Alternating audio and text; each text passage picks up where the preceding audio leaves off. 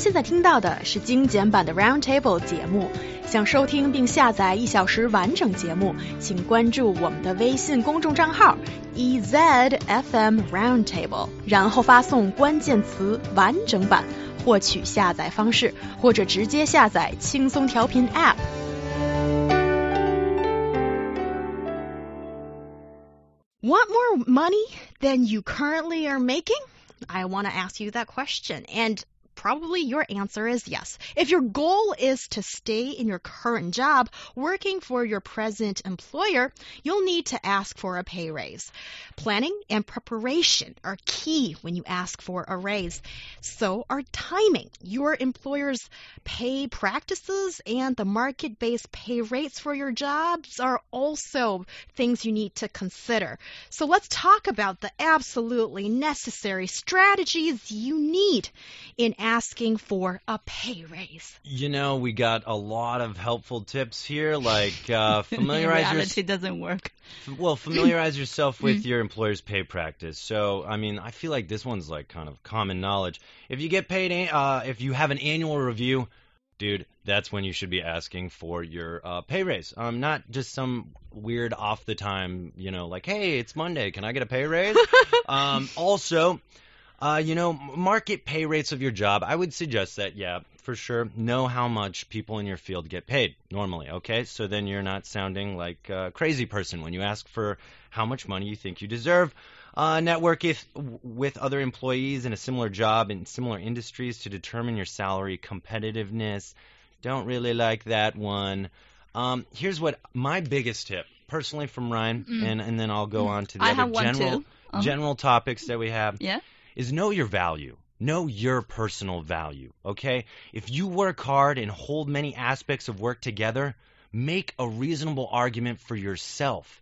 The thing is, it's like a relationship, baby. You say you walk in there and you you go in, you say, "Hey, if I know I work hard and I know I hold this place together, and if you don't want this, the other the other person will, and I'll leave. Uh-uh. if I don't get this, my my and my la- my second thing is, if you have a target rate you want to get paid, when you go into that office and are ready to negotiate, shoot for the higher amount. Go a little bit higher than what your target is, so that your actual target is what you negotiate to. So always go higher when you're asking for money so you settle for your target. I completely agree with the second point where you know you have to uh, What about the first one? well, it the first one relationship kind of. yeah, baby. um, well, here's my personal tip. I think it's vital that you know your boss, that you know you who, who you're talking to, because.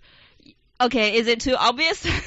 Disagree, but finish, please. Oh yeah, I think it's vital because you know because for different bosses the value is different. This boss might might be looking for leadership.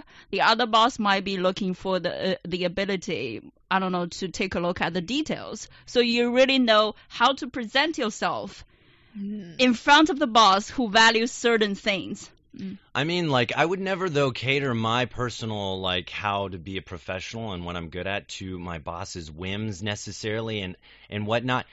I, if I know I do my job correctly, I don't need my boss to tell me that. I'll know through how I get stuff done. And it's a good boss that values talent, that looks at talent. So how they feel on certain things shouldn't matter as long as I'm overall a really good employee. How they function as a Hey. boss, I would say, Hey, hey, okay. is saying, okay, absolutely. And you made a good argument because you have all these reasons why you are a very valuable employee. Mm-hmm. And as a good boss, I wouldn't want to lose you. Well, you know what? In real life, you don't always have a good boss all the time, right? When you have not that a good boss, you have to really know how to persuade him or her to, you know, to give you more money. But then your your job becomes a jail, and uh, I wouldn't. Well, su- s- I mean, hold on. I wouldn't. Su- I wouldn't suggest that.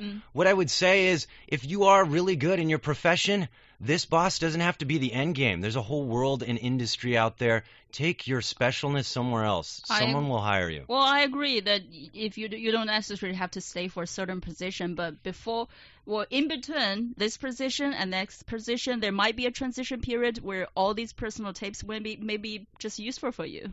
That's interesting. And just judging by the relationship analogy that Ryan presented with us, well, he is the confident male that is. Uh, Everybody should be confident in themselves. Yeah, but let's not be overly confident sometimes. Let's say if your boss doesn't see the value in you, and I think for a lot of us, people out there, I think sometimes you're not always the best. And you I think you should still have a shot at getting a hmm. pay raise if you think you need that. I think I would encourage people to go in and make that point.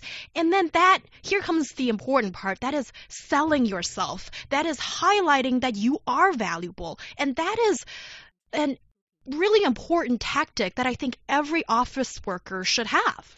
I, I disagree again. I think your value should not come from anyone else. Then it's always going to be dependent on how people treat you. Know yourself, value yourself, and you will do well in life. No, I'm not saying that your value depends on other people. It's just, you know, how you are valuable to certain people.